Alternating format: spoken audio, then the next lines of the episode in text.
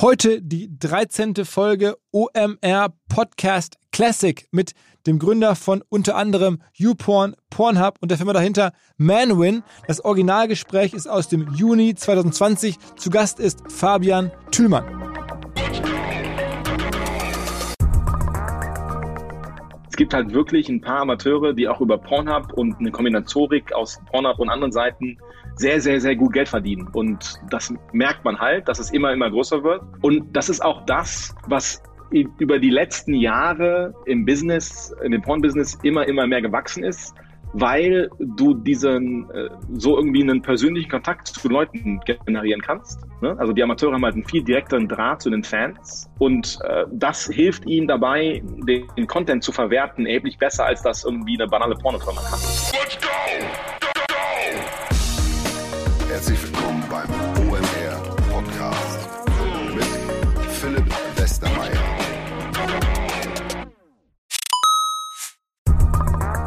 Weil die Kolleginnen und Kollegen von Instafo, also der Jobplattform für den Tech- und Sales-Bereich, von der ich hier schon häufiger berichtet habe, mittlerweile bei uns doch groß engagiert sind hier im Podcast. Ihr hört immer wieder hoffentlich von Instafo. Deswegen habe ich die Kollegen vor kurzem mal selber persönlich kennengelernt und war wirklich sehr angetan. Sie haben mir dazu erzählt, es gibt eine neue Finanzierungsrunde in die Firma. 10 Millionen werden da investiert. Das ganze Thema wird also immer relevanter. Daher nochmal hier mit Nachdruck der Hinweis. Wer Menschen sucht im Bereich Tech und Sales, denkt an Instafo. Die haben da scheinbar wirklich eine neue magische Soße gefunden, wo sie über ihre Plattform ein automatisiertes Matchmaking zwischen Arbeitnehmer und Arbeitgeber ermöglichen und das ist im direkten Marktvergleich dreimal effektiver, was die Quote von Bewerbung zu Einstellung angeht. Hilft natürlich auch, dass sie bereits über 100.000 passende Talentprofile auf der Plattform haben und dass man sehr, sehr schnell ins Gespräch kommt. Innerhalb von 48 Stunden bewerben sich die ersten Talente bei den Arbeitgebern oder man kann sogar als Arbeitgeber einer vorselektierten Gruppe an Talenten aktiv eine Nachricht schicken oder sie zum Chatten einladen, um sich noch schneller kennenzulernen und zu prüfen, könnte das passen. Also nicht nur ich und die Geldgeber offensichtlich glauben an Instafo, sondern auch mittlerweile über 1800 Firmen, darunter O2, RTL, HelloFresh, MyPoster, viele, viele weitere. Instafo ist auf OMR Reviews bestbewertet 4,8 Sterne in der Kategorie Recruiting Plattform. Firmen, die nun Instafo ausprobieren möchten, sehr gerne. Ihr spart außerdem 500 Euro auf die erste Besetzung, wenn ihr euch anmeldet über Instafo mit Doppel-F, instafo.com slash OMR. Zurück zum Podcast. So ungewöhnlich es klingt, aber die Geschichte von Fabian Thülmann ist wahrscheinlich eine der spektakulärsten, größten Geschichten rund um eine deutsche Person und das Internet. Selten haben deutsche Menschen größere Plattformen gebaut, auch wenn das hier sicherlich eine sehr besondere Plattform ist. Wir sprechen darüber, wie Fabian in die Welt der Pornografie überhaupt reingerutscht ist, ob und welche Schattenseiten dieser Szene er kennengelernt hat, natürlich auch über Vorwürfe rund um Jugendschutzfragen, aber er trifft auch die Aussage, dass er manchmal die Abendnachrichten problematisch problematischer findet als verschiedenste Pornangebote. Wir haben natürlich über den Aufbau dieser riesigen Plattformgruppe gesprochen, aber auch das Ende seiner Beziehung mit der Firma und die neue Welt, zum Beispiel seine damalige Sicht schon auf OnlyFans, die sehr weitsichtig war, denn OnlyFans ist mittlerweile heute, vier Jahre später, riesengroß geworden. All das in diesem Classic Podcast mit Fabian Thümann. Auf geht's! Moin Fabian. Hi, schön, dass ich hier bin. Das ist, äh, ja, ich mache das nicht oft, wie du, glaube ich, weißt, aber ja, ja. Äh, immer wieder mal ganz lustig, deswegen freue ich mich. Du bist genau, du bist sehr zurückhaltend, ähm, aber... Ja, das ist ein Gerücht, ne? Das ist ein Gerücht, also das äh, es wird mir nachgesagt. Äh, bin ich eigentlich nicht wirklich. Ähm, das war meine Ex-Frau eher. Ich selber nie, aber ja, das, dadurch hat sich das irgendwie festgenagelt und deswegen meint die Presse immer, mit mir kann man nicht reden. Dann machen die es auch gar nicht. Okay. deswegen ist es immer wieder schön, von jemandem wie euch zu hören und dann gucke ich immer, wenn ich Zeit habe, passt, ist gut. Okay. Ähm, also man, du bist ja bekannt geworden, oder zumindest einer der Branche bekannt geworden, ähm, weil du ja wirklich den deutschen oder den, den Weltmarktführer gebaut hast für, für Porn ähm, oder Adult Entertainment äh, Websites ähm, weltweit. Kann man so sagen, ne? Ja. Ja, kann man so sagen. Die Firma hieß damals Manwin ähm, und hatte zum Höhepunkt irgendwie 1200 Mitarbeiter, ich glaube 55 ja. Millionen Uniques äh, am Tag. Ähm, ja. Äh, Wahnsinnszahlen. Äh, und du hast sozusagen dann auch aufgekauft ähm, in dem Bereich an, an Tube-Seiten, was aufzukaufen ist weltweit. Und das alles aus, aus Aachen, aus Brüssel heraus. Ne? Das ist echt also eine, eine verrückte Geschichte. Bevor wir da hinkommen, fangen wir vielleicht ganz vorne an. Du bist am Ende ein normaler Typ, eigentlich ein Pro Programm- oder Programmierer, Entwickler aus Aachen und bist da so reingerutscht, sagen wir mal. Kann man so sagen? Ja, Kann man so sagen. Ja, kann man so sagen. Also ich habe äh, also reingerutscht. Ich habe, als ich angefangen habe zu programmieren, habe ich äh, viel mit Statistik gearbeitet, weil ich einfach Statistikzahlen lustig fand und ähm, ich war halt selber Programmierer und habe immer ein bisschen mehr äh, ja, komplizierter gedacht als andere, glaube ich, oder anders gedacht als andere. Deswegen habe ich auch anders programmiert und habe ähm, ein Serversystem geschrieben für Statistiksachen, also so ein quasi äh, ein Statistik-Tool äh, für, für Webseiten. Und ähm, das war halt, äh, als ich, das, das war, als ich sitzen war. Und das war halt äh, sehr performant, aber war natürlich für Seiten mit irgendwie drei Zugriffen am Tag ziemlich unspaßig. Äh, mhm. Äh, deswegen habe ich nach größeren Seiten gesucht und dann konnte man automatisch gerade in der Zeit, also das war äh, Ende der 90er, äh, kommt man halt auf Porn, weil du kommst halt natürlich an Yahoo und so ähnliches, das sind so die einzigen Seiten, die im Mainstream groß waren, kommst halt nicht ran, ne, als, als Europäer, das war halt unmöglich. Äh, und daher kam diese, diese Richtung in Porn quasi, mhm. Und ja, als 17-Jähriger ist man natürlich sowieso pornaffin irgendwo. Ne? Deswegen äh, rutscht man da relativ einfach rein, wenn man die richtigen Leute trifft. Und das war halt Timing, hat halt gepasst irgendwie. Das, Aber eigentlich so hast du den, sagen wir, sagen wir mal, ein Statistiktool verkaufen wollen oder anbieten wollen ähm, genau. und, und gar nicht jetzt selber Inhalte äh, erstellen oder vermarkten oder sowas in der Art. Nee, gar nicht. Nee, überhaupt nicht. Hatte ich auch nie Interesse dran. Also nicht wirklich jedenfalls. Äh, war immer ganz lustig, da irgendwie mitzumischen und Kontakt zu haben natürlich, aber äh, jetzt selber da mich reinzuknien, war nie so mein Ding. Da, das war, war irgendwie nicht meine Welt. Nicht, und, nicht wirklich jedenfalls. Und wie ist die dann quasi doch geworden? Also was war so der entscheidende Turn, wo du auf einmal dann sozusagen aus dem äh, Software-Zulieferer, sag ich mal, doch zum Akteur wurden, werden konntest? Also das hat, das hat sich relativ lange Zeit entwickelt. Ich habe halt viel ähm, programmiert, auch für Dritte dann irgendwann und habe viele Leute kennengelernt in der Branche. Und ich glaube, ich habe halt irgendwie äh, mit der Zeit über die Jahre äh, gemerkt, wo mir so die, die, die, die ineffizienten Sachen lagen, also die mir nicht gefallen haben, wo ich dachte, das macht so keinen Sinn, warum denken die nicht anders? Und das hat mich irgendwie genervt, weil ich so der, der Typ Mensch bin, der, glaube ich, äh, das reizt. Also ich kann das nicht äh, ab, wenn ich irgendwie ihm zugucke und ich glaube, der macht das falsch. Das finde ich ganz schlimm. Mhm. Und äh, daher, glaube ich, bin ich da so ein bisschen reingerutscht und bin daher äh, immer mehr an die aktivere Seite gerutscht und habe dann irgendwann angefangen, mit jemandem zusammen ähm, Webseiten zu äh, wirklich betreiben zu wollen. Mhm. Äh, ich habe den Content nicht gemacht, aber ich habe halt, dadurch bin ich halt viel näher rangekommen. Mhm. Und dann hat es so angefangen. Und äh, darüber ging es dann über, über alle möglichen anderen Portale, die dann auch irgendwie mehr technisch waren, äh, wo es interessant wurde, ähm, äh, dass es halt wieder mit zu mir gepasst hat. Und dann bin ich da reingerutscht. Äh, mhm. Also, aber den echten Kontakt zur Produktion hatte ich eh quasi nie. Ne? Also das war, äh, ich war vielleicht in meinem ganzen Leben auf fünf Sets äh, in den, in den, in den Jahren, wo ich da gearbeitet habe. Mehr, mehr auch nicht. Okay, das heißt, du hast am Ende die Plattform gebaut, wo dann so diese Amateurvideos, kann genau. man, so kann man sagen, ne? vor allen Dingen Amateurvideos und so, mhm. aber es war ja auch immer ein sehr, sehr gutes Business, oder zumindest ist es das dich, dich geworden. Du hast gecheckt, wie man aus diesem ganzen Free-Porn ähm, dann Business macht. Äh, ja, also ich habe, äh, also ich glaube, der, der wichtigste Schritt war quasi, ähm, ich habe eine Seite gekauft und das hat schön funktioniert und es hat Spaß gemacht, so meine Ideen da reinzupacken, wo ich immer, wo, wie ich gesagt habe, wo ich die mir immer gefehlt haben irgendwie. Mhm. Und es hat super funktioniert. Dann habe ich es versucht nochmal zu machen. Es hat nicht ganz so toll funktioniert, aber auch irgendwo. Aber dann kam ich so an den Punkt, wo ich gesagt habe, okay, ich bin das, ich, da, da, damals war ich relativ aktiv in Europa. Ich hatte die Kontakte in, in, in USA und weltweit generell, aber ähm, ich war relativ aktiv in Europa äh, oder in Deutschland hauptsächlich und habe dann aber gemerkt, okay, wenn ich jetzt expandieren will und das noch größer werden soll, äh, ich, ich bin nicht der Typ, der sich hinsetzt und dann von null an was Neues aufbaut und so eine Plattform hochzieht. Da, da habe ich keine Ruhe zu, glaube ich. Deswegen habe ich mir gedacht, okay, lass mal gucken, ob ich was anderes finden kann, was ich noch kaufen kann, was halt internationaler ist, als was ich bis jetzt hatte.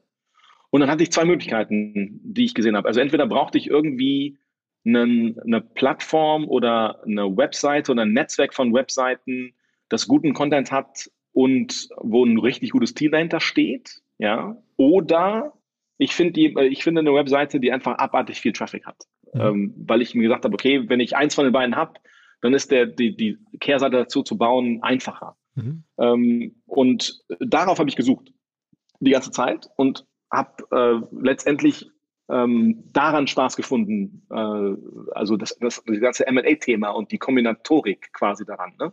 Was waren denn die größten Seiten, die du hattest? Was waren denn die größten Seiten, die du hattest? Die größte war Pornhub. Pornhub und ganz klar, ja. Pornhub und YouPorn waren die beiden größten, aber Pornhub war zu meinem Zeitpunkt international besonders erheblich größer.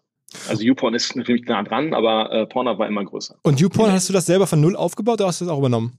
Auch übernommen. Ich habe quasi nichts von null aufgebaut. Also die, die Firma hat ähm, ein paar neue Netzwerke von null aufgebaut, also äh, ein paar spezielle Nischen-Webseiten, äh, die ja, aber ähm, also die noch gefehlt hatten, irgendwie im Mix von, von, vom Produktportfolio. Aber äh, so eine, eine von den großen High-Traffic-Seiten habe ich nie selber gebaut. Ich habe die zwar äh, optimiert und, und oder die Firma hat die optimiert, aber immer mit irgendeiner Basis angefangen. Und beschreib mal die halt Wertschöpfung. Halt also du hast ja gerade, also du hast ein paar Kniffe anders gemacht als andere, damit das auch so funktionieren könnte, damit es so attraktiv war.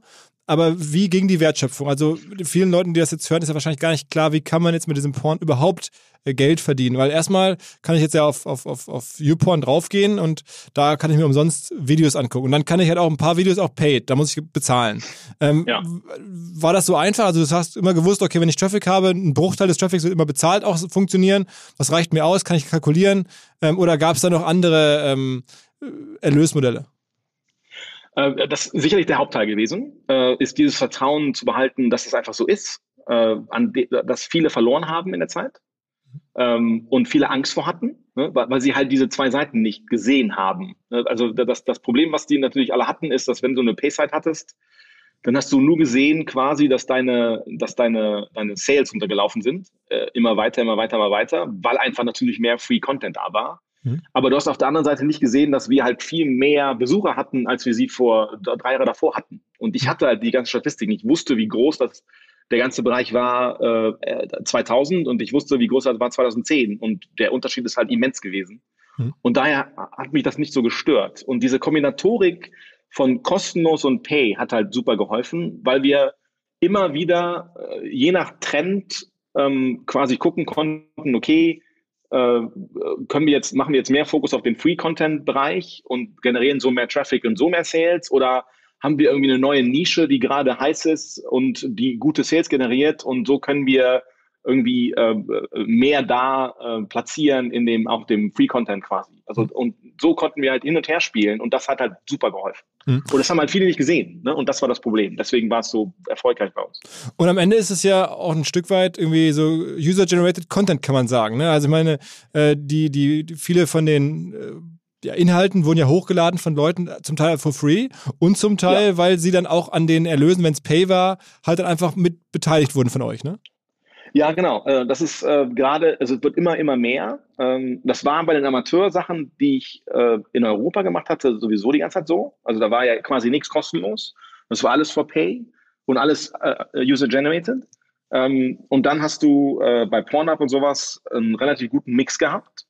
Ähm, und dieser Mix an Content, der von Amateuren kommt, steigt stetig. Mhm. Die ganze Zeit seit Jahren äh, steigt der. Und das siehst du ja auch, wenn du, wenn du bei Pornhub schaust, dass immer mehr Content getaggt ist als äh, verified, äh, äh, als verified Content von einem Amateur. Mhm.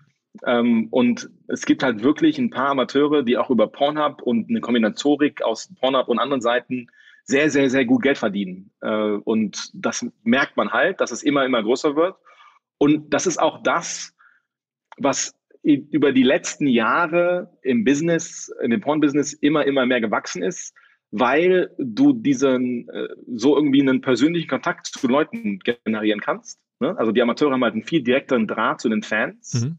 Und äh, das hilft ihnen dabei, den Content zu verwerten, erheblich besser, als das irgendwie eine banale Pornofirma kann. Das ist am Ende ist es ja das, das halt Freemium-Modell, ne? Also du, äh, ja, genau. Also ich kenne ja die, die, so, die, die Wertschöpfungskette kenne ich so ein bisschen so als, als, als Beobachter, äh, dass man sagt, okay, da gibt es irgendwie eine, eine, eine, spannende Persönlichkeit ähm, auf, auf Pornhub, die wird dann auch noch beworben und dann werden die, die, die Fans, sag ich mal, dann am Ende zu Seiten My Dirty Hobby und ähnliches rübergezogen und da genau. kostet dann halt Geld und die bekommen halt genau. halt einen Share ab sozusagen, ne? Genau, ja, genau. Und darum geht es. Ne? Es geht darum, dass du quasi über den Free Content, desto mehr Free Content du ähm, bereitstellen kannst, desto desto einfacher wird es, äh, dass du jemanden, äh, der sich den anschaut, quasi äh, ihm irgendwas vorstellst, was ihm so sehr gefällt, dass er mehr davon sehen will und einfach von dieser genauen Art, von der Person oder ähnlichem nicht genug da ist und dann kauft er. Das ist so die Logik letztendlich und die Wertschöpfungskette, die funktioniert. Und wie viel Prozent, so ganz grob bei Pornoseiten generell, ist in Pay und wie viel ist Free?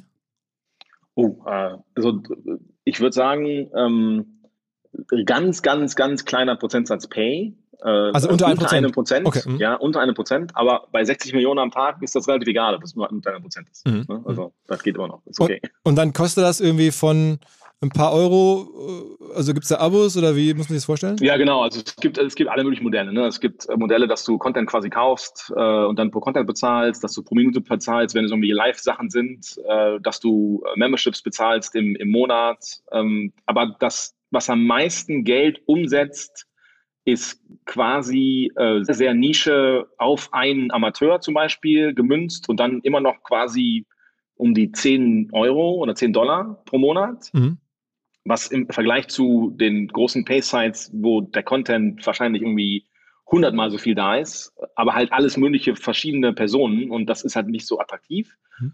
Äh, und die kosten dann vielleicht 30 äh, pro Monat. Ne? Also das ist schon ziemlich teuer. Und dann einen Schritt höher ist das ganze Live-Cam-Geschäft, was halt pro Minute irgendwie zwischen einem Euro und zehn Euro kosten kann, je nachdem, wer das ist und was die machen und so weiter und so fort. Also es kann sehr teuer werden. Und hast du dir die ganzen Erlösmodelle auch selber mit ausgedacht oder, oder gab es die schon oder wurden die sozusagen in der Zeit, in der du diese Branche quasi dominiert hast, mitentwickelt? Wir haben die, ich habe viel davon mitentwickelt, äh, einfach dadurch, dass ich, bevor ich, ich Mailman angefangen habe, habe ich ja durch Statistik und durch die Affiliate-Tracking-Systeme, die ich gebaut habe, äh, quasi durch das Affiliate-System gerade äh, wo diese ganze Konfiguration da war, wie wer bezahlt wird und so weiter und so fort, da viel mitgemacht mhm. und hat dann dadurch mitentwickelt, äh, wie kriegen wir Leute dazu zu bezahlen, äh, also mit Trial-Modellen und äh, limitiertem Content, wenn sie noch nicht bezahlt haben und äh, Free-System, wo du quasi eine Stunde lang nur kostenlos bist und danach musst du bezahlen und so Sachen. Ne? Da haben wir ganz, ganz viel getestet und ganz, ganz, ganz, ganz viel entwickelt. Äh, ich würde jetzt nicht sagen, dass ich das erfunden habe, darum geht es nicht, aber äh, ich habe viel, viel mitgemacht dabei. Ja, also, viel, viel mitgetestet. Also du bist auf jeden Fall für Paid Content oder Paid Content, was man jetzt ja überall versucht zu bauen, auch im, im klassischen Journalismus und so. Äh, mhm. Wärst du eigentlich der optimale Ansprechpartner, weil wahrscheinlich hat, haben wenige Menschen so viel Conversions und so viele verschiedene Modelle und, und, und auch Umsätze da durchfließen sehen in den letzten Jahren wie du, ne? Ja, das, das kann schon sein. Ja, sicherlich. Äh, sind, man sieht doch immer noch, dass Modelle, die wir äh, in dem Bereich schon sehr lange getan hatten, gehabt hatten, äh, auch heute gerade anfangen langsam ähm, auf, auf äh, Newsseiten und so, so weiter und so fort. Ne, gerade die Kombination aus Free Content und Paid Content ist halt echt kompliziert. Wie man am besten jemanden dazu bringt zu bezahlen, ist halt immer die Frage. Ähm, wie wie ähm, ging das denn, sagen wir mal, wirtschaftlich? Du hast erklärt, wenn man das über dich nachliest, dann ist ja auch klar, also viel von dem Wachstum der Firma war halt auch M&A, hast ja gerade auch gesagt, also Zukäufe. Ähm, mhm. ähm, aber du hast die jetzt ja nicht nur aus dem Cashflow äh, stemmen können, sondern du hast ja auch Investoren gehabt. Aber das ist irgendwie so ein Bereich, da sprichst du nicht so gern drüber. Man weiß, irgendwelche Wall Street Gelder sollen es gewesen sein. Also irgendwelche Banker, ich glaube, es gibt auch eine Quelle, da steht irgendwie Goldman Sachs Banker, haben dir das Geld gegeben, damit du sozusagen global diese, diese, dieses Imperium zusammenkaufen konntest. Ja, also wir, wir, das ist so ein Thema, äh, ich, das Problem, was man natürlich dabei eben hat, dass gerade durch die Branche äh, es relativ krasse ähm, äh, Non-Disclosure Agreements gab, weil natürlich so Standardinvestoren da nicht unbedingt gerne drüber reden. Mhm. Ähm, äh, und dadurch kommen natürlich diese ganzen Gerüchte, dass es, äh, weiß ich, Mafia-Geld war oder ich habe keine Ahnung was, was ich immer super amüsant finde. Ähm, aber grundsätzlich ist es ja so, wir haben äh, nach äh, nachdem das Wachstum wirklich angefangen hat und wir wirklich was zeigen konnten, bin ich zu einem, einem großen Wirtschaftsprüfer, äh, also einer Wirtschaftskanzlei gegangen, ähm, Grant Thornton, also eine weltweite, und habe mit denen, hab mit denen gesprochen, weil ich mit denen eh gesprochen hatte für den, den Manman-Deal wegen äh, Tax-Problemen und ähnlichen Sachen, äh, weil die Firmen so verteilt waren und ich wollte es verstehen, wo es da Probleme geben könnte und so weiter und so fort. Deswegen hatte ich mit denen Kontakt. Und äh, die haben äh, sich die Zahlen angeschaut und haben gesagt, dafür müssten wir in Kredit bekommen können, kein Thema. Mhm. Und haben angefangen mit Leuten zu reden, mit Banken und so weiter und so fort. Und das hat relativ lange gedauert, erheblich länger, als sie gedacht hätten. Aber nach äh, ungefähr zwei Jahren haben wir halt einen Hedgefonds gefunden, der es machen wollte. Okay. Und der hat sich quasi das Modell angeschaut und hat ganz klar gesagt, okay, wenn die Zahlen so stimmen, also wir hatten ganz sehr, sehr feste Regeln, ne? also mit Leverage-Regeln von wegen, wir durften, unser Leverage durfte nicht höher als 3 zu 1 sein, glaube ich. Äh, dann, ähm, wir durften nicht, was ziemlich niedrig ist für normale Kredite, ne? für Mainstream-Sachen. Mhm. Ähm, dann äh, die Kosten des Kredits waren super hoch äh, und quasi, die mussten jede Acquisition äh, befürworten. Aber solange wir in einen bestimmten Rahmen kamen, war es kein Thema. Also wir mussten quasi zeigen, wir kaufen die für X und wir können sie äh, für X, äh, wir brauchen dafür maximal X Jahre, um das abzubezahlen, quasi. Mhm. Und das war also eine relativ banale Mathematik und äh, dadurch für so einen Hedgefonds super interessant, weil die Rendite halt der Hammer war, solange diese äh, KPIs eingehalten wurden. Mhm. Und deswegen haben die es gemacht. Und, und dann haben sie sich halt wirklich angeschaut und gesagt, hey, äh, das war super. Also wir hatten eigentlich für nach erheblich weniger Geld gesucht, ähm, für nach einem Drittel oder sowas. Äh, und äh, die kamen dann zu uns an und meinten, hey, spinn mal ein bisschen rum. Wie hoch kannst du das denn schieben? Ich will einfach mal sehen, was du auf, auf, was du, für Ideen du noch kommst, was du noch kaufen würdest und wie viel Geld du gerne ausgeben würdest. Und dann kam mal dieser abartig hohe Betrag zusammen. Okay. Und dann haben die gesagt, gut, machen wir so, wir, wir stellen das jetzt hier hin. Äh, das haben die nicht sofort bezahlt, ne? sondern das lag bei denen, war eine Kreditlinie quasi und äh, wir konnten halt ziehen, wenn die KPIs stimmen. Aber wir, wir reden ja schon über, noch nicht über Milliarden, aber über hunderte von Millionen, ne? Ja, genau. 362. Okay. Genau und dann hast du damit, und da waren ja, glaube ich, auch viele Amerikaner überrascht, oder wenn man das so nachliest, auch in der amerikanischen Presse, ähm, dann, dass auf einmal so ein deutscher Typ ankommt, du warst ja damals so Anfang 30, äh, und sagt so, Mensch, hier, äh, deine deine Porn-Site oder deine, deine, deine, deine Dial-Traffic-Seite, die, die kaufe ich jetzt ab. Und da hast du da weltweit Shopping-Tour gemacht. Ja, genau. Ja, also wir haben uns, ich glaube, 400 Firmen angeschaut. Okay. Ähm, aber daran sah man halt, dass das Interessante an dem Bereich war, zu der Zeit besonders, äh, dass super viele Leute halt das Vertrauen verloren haben, weil dieser Free Content immer größer geworden ist. Mhm. Und die haben sich halt irgendwann gesagt, die überleben das eh nicht, also besser jetzt verkaufen als nie. Mhm. Und daher war, war, gab es so viel auf dem Markt, auch große Brands, die Leute dachten, die super viel wert sind, die gar nicht so viel wert waren. Und man konnte sie halt für ziemlich günstig kaufen, weil es gab halt niemanden anderen als uns, der sie kaufen würde. Mhm. Ne? Also keiner, keine irgendwie Media-Firma würde irgendeine eine Dial Production-Firma kaufen. Mhm. Wir haben es halt gemacht. Mhm. Ja, das ist halt der Key gewesen. Okay.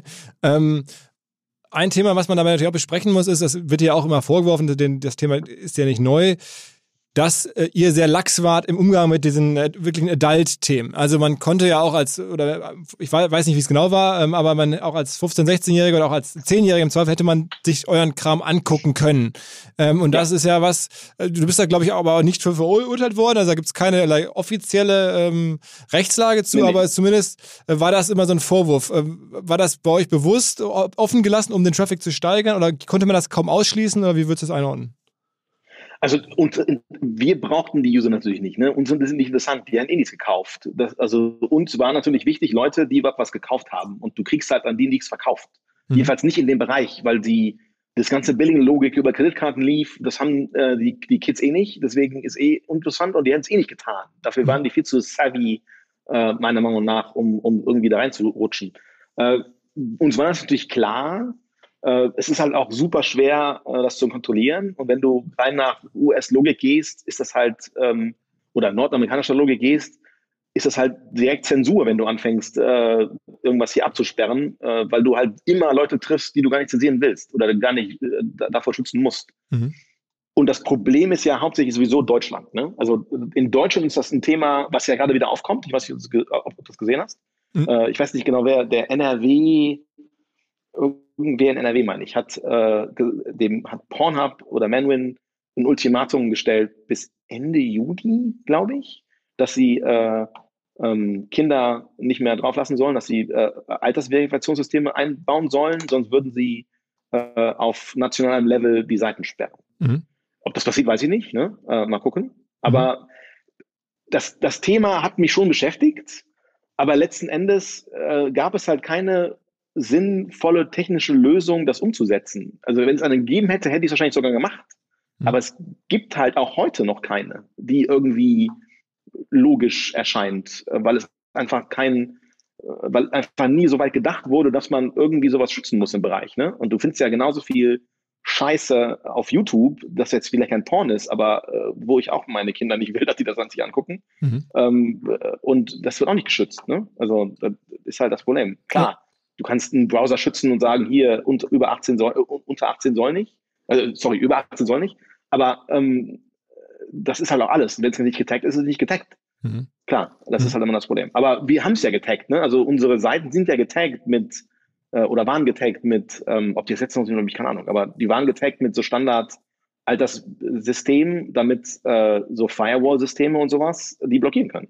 Aber es ist ja, am Ende äh, trotzdem ist natürlich ein Riesenproblem in der Welt. Ne? Jetzt nicht äh, wegen euch mehr, du bist ja auch raus heute, aber dass einfach Jugendliche äh, oder Kinder da rankommen, ist natürlich eine Riesenscheiße. Es wird immer schlimmer, ja. Und da, da, da, genau, es wird immer schlimmer und äh, durch diese Dynamik, die der Content äh, äh hat mittlerweile, sehe ich das auch problematisch. Hast du vollkommen recht. Ist, ist auch sicherlich einer der Gründe, warum ich ganz froh bin, dass ich aus dem Business draußen bin. Mhm. Ähm, aber äh, ich finde es immer noch ähm, problematischer im, im Fernsehen, äh, in den Nachrichten um 7 Uhr äh, irgendwie äh, zerfetzte Leichen zu sehen aus irgendeinem Kriegsthema, äh, auch wenn das irgendwie News sind und deswegen scheint das okay zu sein, mhm. ähm, als sowas. Ne? Aber auf der anderen Seite, klar, ich sehe das genauso. Es gibt, es gibt Content, der ist auch nicht okay, die fand ich auch nie okay ähm, und der sollte auch nicht äh, gezeigt werden, beziehungsweise sollten Kinder nicht sehen können. Ähm, aber das hat halt auch meiner Meinung nach viel mit Eltern zu tun. Ne? Also das ist halt immer schwer, ich finde das immer zu einfach zu sagen, wir müssen das einfach jetzt mal abwälzen und die Firmen, die den bereitstellen, müssen sich darum kümmern, wenn die Kinder ihre, wenn die Eltern ihre Kinder nicht kontrollieren können, mhm. ist es halt auch noch ein Problem. Ne? Also, aber ich verstehe die Thematik. Es ist halt, es ist ein schweres Thema, über das man, glaube ich, stundenlang diskutieren kann und überlegen kann, wie man das löst, aber das ist halt. Man muss ja. dazu sagen, du hast, du hast ja selber auch, glaube ich, drei Kinder, ne? Ja, genau. Ja. Richtig. Okay, also bist, ja. weißt du, von du sprichst zumindest oder hast du ja, die richtigen richtige, richtige Gefühle dazu? Also, ja, ja, okay, okay. Ja, und das sind alles Mädchen, ne? Also deswegen, das ist, ist sicherlich ein Problem. Ne? Also ich sehe das Problem komplett. Ich kann das nachvollziehen. Ähm, es ist äh, nicht einfach. Ich habe auch keine Lösung dafür. Ne? Das ist ganz klar. Äh, ich finde es halt nur schlimmer, die Sachen einfach kom komplett zu sperren, äh, als irgendwie zu versuchen, Kindern das zu erklären, äh, warum es das überhaupt gibt. Weil wegkriegen tust du es eh nicht. Das ist vielleicht irgendwie eine Ausrede, aber äh, das ist halt einfach so. War das denn so, dass du damals auch Berührung hattest in irgendeiner Form mit den, sagen wir mal, traditionellen Legacy-Anbietern äh, dieser, dieser, äh, dieser Inhalte, also klassisch jetzt in Hamburg hier, ne, kennt man so Kiez und Reeperbahn, da gibt's ja sozusagen die, die Oldschool äh. Äh, Hattest du da jemals, gab's da jemals Schnittstellen oder war das in einer ganz anderen Welt? Also ganz äh, wenig, in, in Europa ja, äh, in Nordamerika ganz, ganz wenig. Ähm, in, in Europa einfach, weil diese ganzen Firmen mittlerweile halt natürlich online auch waren. Ne? Also viele von denen jedenfalls, nicht alle, aber viele. Äh, jetzt nicht unbedingt Kiez-Leute, aber ähm, die größeren Firmen, die so Standard-Videosachen gemacht haben, natürlich waren natürlich online. Mhm. Mit denen hatte ich Berührung irgendwo. Äh, mit ähm, höre, also mit anderen Leuten nicht wirklich. Äh, und da haben wir auch ähm, in Kanada relativ krass aufgepasst weil in Kanada die Szene halt über äh, gewisse Gruppierungen läuft, die, mit denen wir nicht in Kontakt treten wollten. Mhm. Ähm, und das auch wichtig war. Äh, da haben wir aufgepasst, aber das Problem, es gab da nie ein Problem oder irgendwelche Konfrontationen oder sowas, ähm, außer diese Standardsachen, äh, die halt immer passieren oder in den letzten Jahren immer passiert sind, die halt auch online liest wie in etwas, dass halt äh, sich der Old Content Bereich äh, natürlich drauf gelegt hat, dass ich äh, kostenlose Seiten hatte, so viele. Ne? Also genau, am Ende hast du klar. deren Geschäft disrupted, würde man sagen. Ne? Also den, den Kiez ja, quasi hier schon heute, ziemlich. Heute, genau. Im Mainstream würde man sagen disrupted. ja, ist halt wirklich so. aber, aber die waren, äh, die, konnten doch nichts machen und, und, und, deren Lösung dann irgendwie Gewalt ging auch nicht so richtig. Also da hatte ich jetzt keine abends mal auf, vom Haus irgendwie Nein. noch. Okay, ja. Nie Stress gehabt, nie irgendwas, gar nicht. Gar nicht. Und ist, also so in der, in der, in der Szene gibt es ja auch mal die Unterscheidung zwischen so Softporn und, und, und, und, und Hardcore. Ähm, ist das irgendwie bei euch auch eine Unterscheidung gewesen oder habt ihr einfach quasi alles bedient, was da draußen gab? wir haben fast alles bedient. Äh, wir hatten Limits bei extremem Hardcore. Da haben wir abgeriegelt. Das haben wir nicht weitergemacht. Das war uns zu gefährlich äh, und auch nicht, war nicht auch nicht okay, den Content. Mhm. Also es gab eine Seite, die gibt es auch heute noch äh, in dem Brothers-Netzwerk von, von, von MindGeek, äh, also Alter Mindman. Mhm. Ähm, und äh, die hatten mir, war mir so ein bisschen Dorn im Auge und das haben die, auch die Scriptwriter, äh, die, die Scriptschreiber sind immer sehr ans Limit gegangen, was ich okay fand. Äh, und da habe ich ab und zu, da habe ich vielleicht in den Jahren, weiß nicht, drei oder vier Videos gezogen, gesagt, die muss weg, das sehe ich nicht ein. Das ist mir zu krass. Okay. Äh, aber dann gibt es halt so, so, so, so äh, die ganzen SM-Sachen, ne? Mhm. Gibt es halt super viel im Moment heute. Äh, so Kink und so ein Zeugs. Ähm, das hat mir nie gefallen. Habe ich auch äh, ganz ehrlich gesagt, äh, hat mich immer fast fasziniert, quote unquote, das ist vielleicht ein blödes Wort dafür, mhm. ähm, dass sie damit durchgekommen sind. Also, weil äh, die, ähm, ich gehe davon aus, hätten wir sowas gemacht, äh, hätten uns die Kreditkartenfirmen einen Strich durch, durch die Rechnung gemacht. Da, okay. Da, äh, okay, das heißt, man muss ja auch verstehen, aus Marketing-Sicht war es ja so, ihr durftet ja nirgendwo werben und ihr hattet, also weil, weil die großen Plattformen ähm, alle kein Porn-Werbung dulden. Genau. Ähm, ja wie habt ihr denn dann überhaupt Traffic ähm, aufgebaut? Also wie haben die, ich meine, du hast es ja dann auch über die Übernahmen quasi indirekt gemacht, aber ihr habt ja dann auch, als ihr die Firmen dann betrieben habt, versucht, Nutzer äh, zu generieren. Wo kamen denn die her? Also wie baute man eine, eine, eine Porno-Seite auf, wenn man davor jetzt zumindest offiziell nicht auf den klassischen Kanälen werben durfte? Suchmaschinen quasi. Also Suchmaschinen war viel, was wir gemacht haben. Also die ungefähr 60 Prozent der Porno-Traffic kommt durch äh, ähm, echte Suchmaschinenanfragen. Also, also auch Google äh, und so. Generic Keyword Sachen. Ja, Google. Mhm. Ja, genau. Fast mhm. alles Google. Ähm, und halt Organic, ähm, 60 Prozent ungefähr. Mhm. Und das ist also super. Ähm, und aber heute, wenn du dir heute anguckst, was gemacht wird, halt ist durch dieses ganze Amateur, diesen riesen Amateurfokus, was sehr, sehr viel äh, passiert, ist, dass quasi die Kontakte der vielen, vielen kleinen Amateure genutzt wird und die das einfach direkt machen. Und dann du dieses Problem nicht hast, dass du keine Werbung schalten äh, kannst, weil du quasi auf den Social Netzwerken äh, eine äh, Schar an, an Marketingleuten hast, die für dich quasi die Vermarktung machen, weil es ihnen Geld bringt. Hm. Also du hast irgendwie 2000, 3000 Amateure, die konstant äh, Social Media mäßig am Arbeiten sind, um Leute auf diese Amateurplattform zu kriegen.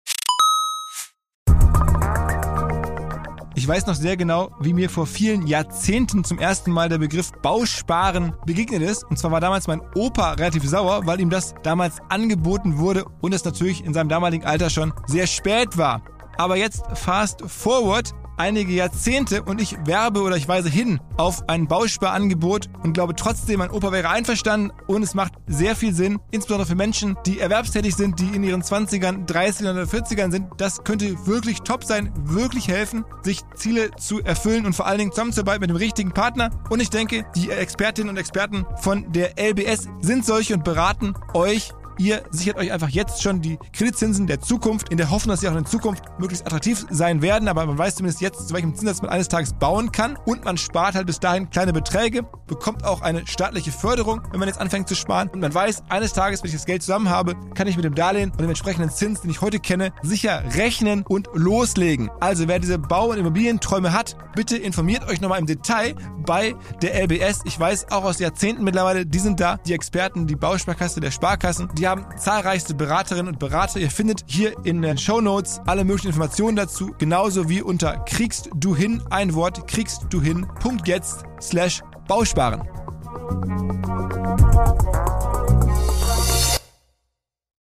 Zurück zum Podcast. Aber das heißt, man, man kann ja auch bei, bei, jetzt bei Instagram oder bei, bei Facebook, so, da darf man ja, oder YouTube, da darf man ja auch nur eine gewisse Grenze gehen. Aber dann werden ja. schon auf diesen Plattformen durch die Amateure sozusagen Interesse wird geweckt dort. Ja, klar. Und dann werden die rübergezogen, um dann mehr sehen zu können auf dann eure Plattform oder deine alten Plattformen. Genau. Ja, ja, genau, genau, genau. Also ja, wenn man sich so. Also gerade Twitter, Twitter sehr viel, weil Twitter sehr äh, freizügig ist da. Aber natürlich auch Instagram. Die, auf Instagram und sowas muss man nur, müssen die Amateure nur sehr aufpassen, weil so, also weil die sehr, sehr scharf sind äh, und sehr eng äh, mit, ihrem, mit ihren Limits. Aber ja, genau das wird gemacht. Das ist halt der Sinn und Zweck und das funktioniert ganz gut. Ne? Also wenn man es sich selber machen muss, sondern diese, diese dritten Leute hat, die das für einen machen, ist halt perfekt. Und man dann sozusagen, man hat immer eine Marge, weil man die Plattform betreibt, sozusagen, auf der genau. die dann Geld findet. Und also so, Phänomene, ich verfolge seit einigen Jahren mit Faszination, sag ich mal, was so eine Katja Krasavice da macht und so, das, das ist ja am genau, Ende genau das. Ne? Also die geht halt hin und versucht da irgendwie wirklich Following aufzubauen, dass sie dann ja. irgendwo anders hinziehen kann. Ne? Ja, genau. Ja, und die machen halt, äh, also die, das ist krass. Also die, ich weiß von Amateuren, die äh, easy im mittleren sechsstelligen Bereich verdienen jedes Jahr. Okay. Also echt gut. Also 200, 300.000 Euro. Okay, weil, weil sie einfach irgendwie am Ende den Content haben, also Porn-Content, äh, den. Ja, den weil sie Fans haben letztendlich, ja, ne? Die haben einfach Fans. Und, und das, du hast ja auch, du hast ja ganz viele Levels. Ne? Also das heißt ja nicht unbedingt, dass jeder Amateur direkt konstant Hardcore-Videos macht. Ja.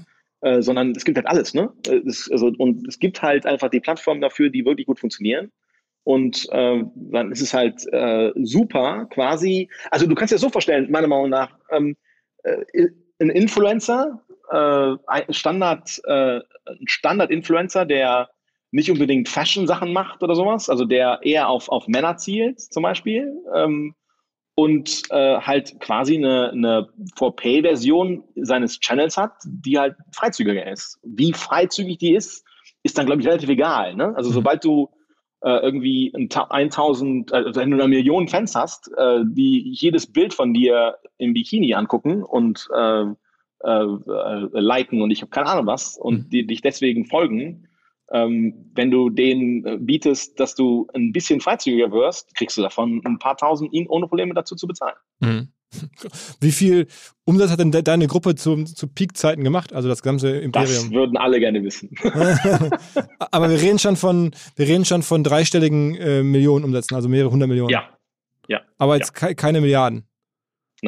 Okay, okay. Aber dann wäre es ja trotzdem nach heutiger Diktion äh, sicherlich ein Unicorn, also von der Unternehmensbewertung. Ne? Wenn du mit also, Pay-Bereich digital mehrere hundert genau. Millionen machst, dann bist du ja ein Unicorn. Punkt. Ne? Das ist ja, ja, ja klar. Ja, ja, also wenn du, wenn du Valuations nehmen würdest äh, von Standard-Firmen äh, heute im Mainstream-Digitalbereich, easy. Ja, hm. dann sind wir äh, eins der größten Unicorns gewesen. Also mhm. weil Umsatz und Gewinn auch über, ist immer, immer gut gewesen. Mhm. Und die Firma gehörte dann halt dir zum großen Teil, trotz der Investoren und ähm, dann den gerade so halb äh, angesprochenen Investoren sozusagen. Genau, ja, richtig. Okay. Und war das für dich ein Problem, Mitarbeiter zu finden? Also haben, ich meine, wenn 1200 Leute. Die Nein, okay. überhaupt nicht. Okay. Nee, nee, überhaupt nicht. Aber das lag auch so sehr daran, dass ich glaube, wenn, wenn äh, auch heute noch, wenn du in das Office reinläufst, in die verschiedenen Büros, die es gibt. Also es gibt ein großes Büro heute zum Beispiel in Zypern immer noch, hatten wir auch damals schon eins, äh, ist jetzt nur größer geworden, äh, weil Deutschland dahin gezogen ist zum Beispiel. Ähm, äh, und das, ganz, das ganz Große ist halt in Montreal immer noch. Ähm, wenn du in diese Büros reinläufst, wenn du nicht auf die quote-unquote falsche Etage ankommst, wirst du nie merken, was das für eine Firma ist. Das ist mhm. halt eine IT-Firma, ist ganz klar. Mhm. Mhm. Und Manwin, wo kam der Name her? Also das ist ja auch. ja, ist immer, das, wenn man das Manwin ausspricht, ist es halt auch doof, äh, weil das klingt, also ich, mir ist das nie aufgefallen. Es ist mir jedes Mal peinlich, wenn, wenn ich darüber rede. Mhm. Ähm, ich habe das schon mal erzählt, die Story ist relativ banal und relativ unspektakulär, leider. Ähm, und zwar, äh, wir hatten auf dem Gebäude was, äh, als ich die Firma gekauft habe in Kanada, war auf dem Gebäude ein M mhm. als Logo, mhm. weil die Firma Mansef hieß, mhm. die ich gekauft habe. Und ich wollte das Logo nicht ändern. Deswegen brauchte ich einen Namen mit M. Und dann haben wir unseren Domain-Broker gefragt, dass er uns alle Domains schicken soll mit maximal sechs Buchstaben und äh, mit dem M am, als ersten. Und Manwin war das Beste. Okay. Das alles. Okay, okay, okay. Und es hat überhaupt nichts mit Man und Win zu tun. Mhm. Ist, also ich finde das zu schief lachen, aber ich weiß auch nicht, warum mir das nie aufgefallen ist. Das ist mir echt fein. Aber irgendwann wird es ja auch umbenannt. Jetzt heißt es, heutzutage heißt es Mindgeek, ne? Genau, das heißt, das haben sie umbenannt, weil sie unbedingt äh, einen Bruch, klaren Bruch machen wollten nach meinem Verkauf. Dass klar ist, dass ich nicht mehr dabei bin. Mhm.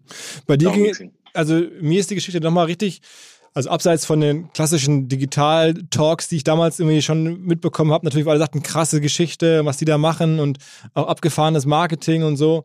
Ähm, äh, ist mir das noch mal richtig aufgefallen, als es so ein bisschen wegen dieser ganzen Steuerthematik in die Presse kam. Da, da irgendwann war es so, äh, ist das so das Al Capone-Moment, also wenn man dir nichts nachweisen kann, dann sind es die Steuern oder würdest du sagen, da, da hast du trotzdem irgendwie äh, äh, Fehler gemacht oder, oder war, wie, wie ist, also ich meine, musst du beschreiben mal, was da passiert ist. Ähm, also grundsätzlich äh, sind das sicherlich äh, ein bisschen, teilweise waren das Vernachlässigungen von mir, die ich nicht so eng gesehen habe, wie das andere gesehen hätten wahrscheinlich.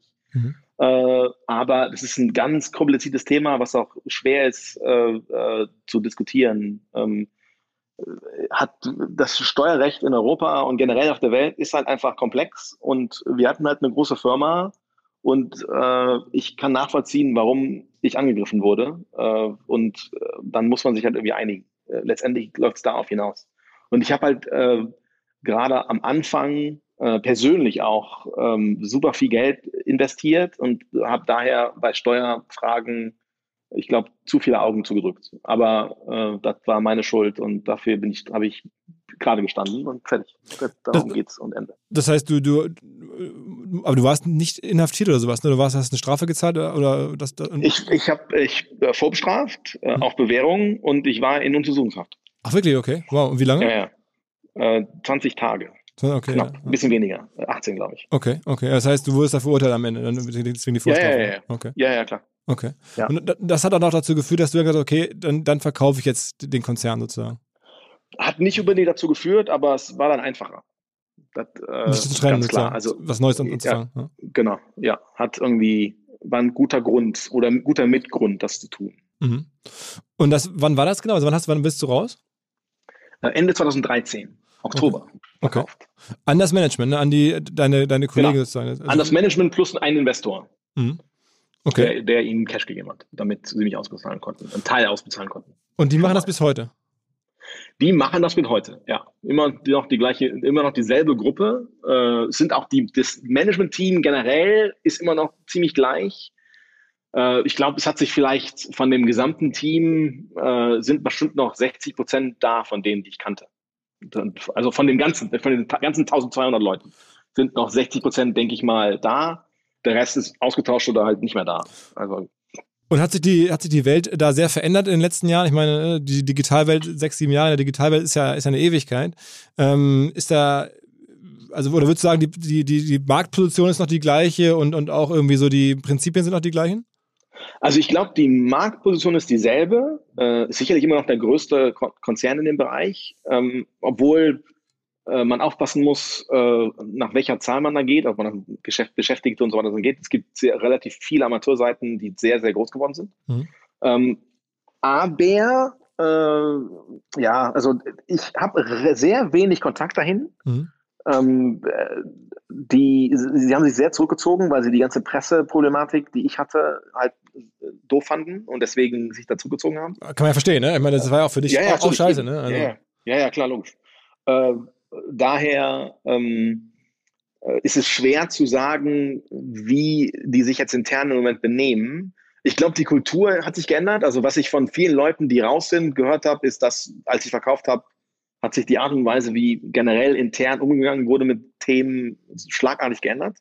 Äh, aber sie fanden es immer sehr schön, wie ich das gemacht habe. Und äh, hat sich halt leider nach meinem Verlassen äh, Sport geändert. War denn dein Führungsteam, ähm, waren das denn ähm, auch deutsche äh, Kollegen? Ich meine, wenn ein deutscher Gründer hat ja meistens auch dann irgendwie deutsche Partner oder, oder äh, erste, erste Ebene oder sowas? Oder war das komplett international von, von Anfang an? War quasi international. Wir hatten auch ein, zwei Deutsche, aber äh, international eher als alles andere. Okay, okay. keine Frage. Gut, guter Mix. Und das hat sich ja nicht geändert. Das ist immer noch so. Ähm, und ja, also ich, wie gesagt, es ist halt schwer für mich zu deuten, weil ich sehr, sehr wenig Kontakte habe und deswegen ist es schwer zu sagen, was sich da wirklich geändert hat und was nicht. Kann man so eine Firma an die Börse bringen oder ist das per Geschäftsmodell ausgeschlossen? Ha, gute Frage. Äh, also was wir versucht, was wir überlegt hatten äh, in 2012 ähm, war quasi äh, ein Merger mit einer Medienfirma und dann an die Börse zu gehen. Mhm. Also Produktionsfirma, Film zum Beispiel. Mhm. Weil man dann äh, so den Adult-Bereich verstecken kann irgendwo. Ne? Mhm. Und die, die, die gleiche äh, Überlegung, von der gleichen Überlegung her äh, kam der Deal mit Playboy. Also ich habe ja, äh, einer der Deals, die ich gemacht habe, ähm, war, dass ich äh, den Digitalbereich von Playboy übernommen habe und den ganzen TV-Bereich von Playboy übernommen habe. Mhm. Und äh, das einer der Gründe war einfach, um diesen Playboy-Brand zu haben, den man mit benutzen kann, um so ein paar Sachen zu verschleiern. Also Whitewashing am Ende so, ja. Ja, genau. Äh, und das war halt dieser, diese Idee, Medienfirma war so einen Schritt noch weiter, äh, wo man dann halt sagen konnte, hier, äh, wir sind eine, eine Medienfirma, wir machen alles mögliche, Filme in allen möglichen Bereichen und wir machen auch Playboy, zum Beispiel die TV-Programme von Playboy, aber wir machen auch Filme und dann kann man so ein bisschen erklären, wo so revenue-technisch von Adult herkommt mhm. und muss dann nicht ins Detail gehen. Ne? Mhm. Und das wäre ganz cool gewesen, aber es, wir haben letztlich endlich keinen Deal gefunden, äh, der Sinn gemacht hat zu dem Zeitpunkt. Ich glaube, das hätte funktioniert. Das wäre nicht schlecht gewesen. Mhm. Ähm, die andere Idee, die wir mal hatten, äh, die leider nicht funktioniert hat, äh, war ein Merger mit jemandem wie Netflix. Das wäre auch der Hammer gewesen. Also, aber das Problem bei Netflix war, dass äh, der Founder von Netflix äh, einfach extrem äh, Bedenken bei Pornografie hatte und deswegen äh, da abgeblockt hat. Das, das war, da hattest du dann den, äh, also wir reden von Reed Hastings? Ja, genau. Ja. Hast du den mal getroffen in so einem Termin oder so? Mit nee, getroffen nie. Ich hatte nur über unsere äh, Finanzleute äh, hatten wir Kontakt zu ihm. Mhm. Und da haben wir einmal ein, zwei Mal vorgefühlt. Äh, lange her war das. Ich mhm. weiß auch nicht, wie genau das war. Wahrscheinlich ist auch nie ein Name gefallen. Mhm. Äh, weil das Interessante war natürlich, ähm, wenn man sich vorstellt, man geht auf Netflix und äh, macht da jetzt auch noch nicht nur einen Merger mit jemandem wie uns, sondern platziert theoretisch unseren Content da. Jetzt ist es nicht mehr nötig, ne? aber vor zehn Jahren wäre das ein extremer Schub gewesen in terms of uh, Revenue und in terms of uh, Umsatz uh, oder Profit, den die gemacht hätten mit neuen Memberships und sowas, meiner Meinung nach. Aber es war halt nicht interessant für die, was ich auch nachvollziehen kann. Ne? Also sie haben halt eine ganz andere, ganz harte Linie gefahren, was sie erlauben. Auf der anderen Seite ist es natürlich im US-Stil, wenn du dir anguckst, was auf US-öffentlich-rechtlichen oder öffentlichen nicht-Pay-TV-Sachen in USA gezeigt werden darf, ist ja limitiert mit etwas. Da ist natürlich Netflix schon erheblich freizügiger, besonders heute. Mhm. Also alleine Game of Thrones äh, darauf zu tun und sowas. Oder halt auch die neuen Sachen, die, ähm, die, die irgendwie auf Netflix mittlerweile laufen, die erheblich äh, mehr, erheblich freizügiger sind. Ähm, äh, da merkt man, dass sie sich ein bisschen lockern, aber nach Porn würden die dann nie erlauben, was ich nachvollziehen kann. Das mhm. macht auch rein image-technisch für die keinen Sinn. Mhm. mhm. Aber ist ja trotzdem interessant, dass es sich auf der ganzen Welt niemand anders so da positioniert. Wer ist denn euer größter Wettbewerb, wenn man das jetzt so, oder nicht euer, aber jetzt der von MindGeek heute? Also gibt's, wer würdest du sagen, ist denn da der? der also ich glaube, es gibt keinen, es gibt keinen vergleichbaren, der so diese ganze Struktur hat. Einer wurde aufgebaut, aber hat sich wieder zerschlagen. Äh, das äh, hat der, einer der anderen großen Tube-Seiten hat äh, sich mit jemandem verpartnert, aber das hat irgendwie nicht funktioniert. Ähm, deswegen hat, haben die das wieder aufgegeben. Äh, das wäre äh, eine gute Konkurrenz geworden, meiner Meinung nach, zu, zu MindGeek. Mhm. Ähm, aber wenn du die Anfang anguckst, so größentechnisch, äh, was es noch so auf dem Markt gibt, äh, gibt es ein, zwei Cam-Seiten, die sehr, sehr groß sind. Äh, also Cam-Seiten? Okay. Also Cam-Seiten wie äh, zum Beispiel ähm, äh, Live Jasmine ist so ziemlich die größte. Mhm äh, ich weiß nicht, der Name ist nicht wirklich doll, aber die haben halt marketingtechnisch einfach hammer, hammer viel äh, gearbeitet und haben super viel äh, Content mhm. und, und super, super viel Traffic. Mhm. Das die zweite, also es gibt drei Cam-Seiten, die ziemlich groß sind. Die, also Live Jasmine, dann Streammate heißt die andere, die man nie unter Streammate sieht. Aber die ganzen, also Pornhub Live zum Beispiel ist nicht von MindGeek selber. Das ist ein dritter Anbieter, der das macht. Mhm. Und der macht das für alle quasi. Das ist Streammate. Die sind auch sehr groß. Äh, also ich würde sagen, die sind also revenue-technisch ähm, sind die wahrscheinlich äh, ungefähr die Hälfte von MindGeek. Mhm. Ähm, und das einfach nur mit einer Seite quasi, ne? also einfach nur mit einer Livecam-Seite. Mhm. Äh, also sehr krass. Und die andere Seite, die immer mehr am Kommen ist äh, im, im Amateurbereich, ist OnlyFans. Ja, ja, da sieht man sehr, ja. sehr viel ja. Äh, von, von, von, von, von Influencern zum Beispiel, die ja dann ihre Pay-Seite quasi darauf packen. Äh, und OnlyFans hat äh, in den, äh, ich, man hat, ich habe mir die angeguckt vor fünf Jahren, glaube ich. habe mit den Eigentümern geredet, geschaut, ob man dann die machen kann. Also nachdem ich von MindGeek weg bin, weil mir die, weil mir die Seite echt gefallen hat und die, das, System und die Idee dahinter und wie sie es aufgebaut haben, war echt geschickt. Ähm, äh, aber kam dann nicht zu dem Deal leider. Äh, aber ähm, äh, ich glaube, das letzte, was ich gehört habe, ist, dass die in den letzten fünf Jahren eine halbe Milliarde ausgezahlt haben an ihre Amateure. Und das natürlich steigend. Das heißt, ich denke, in den letzten zwölf Monaten wahrscheinlich ausgezahlt um die 200 Millionen. Ähm, und die verdienen wahrscheinlich um die 50, 60 Millionen im Jahr damit, also profitmäßig.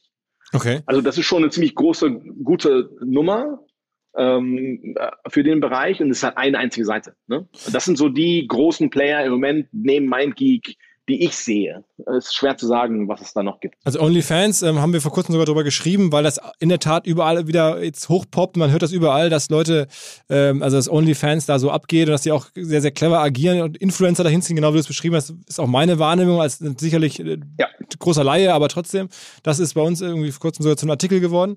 Wer das nachlesen ja. möchte, omr.com. Ansonsten, ja. ähm, äh, wie war denn so das immer so der, der, der Share eigentlich? Also wenn du jetzt sagst, die machen so 200, 300 Millionen Euro äh, Umsatz damit, äh, was bleibt dann normalerweise bei einer Plattform und was kriegen die Amateure? Äh, bei OnlyFans ist das, glaube ich, ähm, dass die Plattform 20 Prozent hält, äh, von allem einfach, ähm, und die Amateure den Rest halten. Aber das ist halt auch sehr speziell, weil die Plattform kein Marketing macht. Die Amateure machen das Marketing selber und daher ist dieses, das Share der Amateure so hoch, sonst wäre es kleiner, meiner Meinung nach.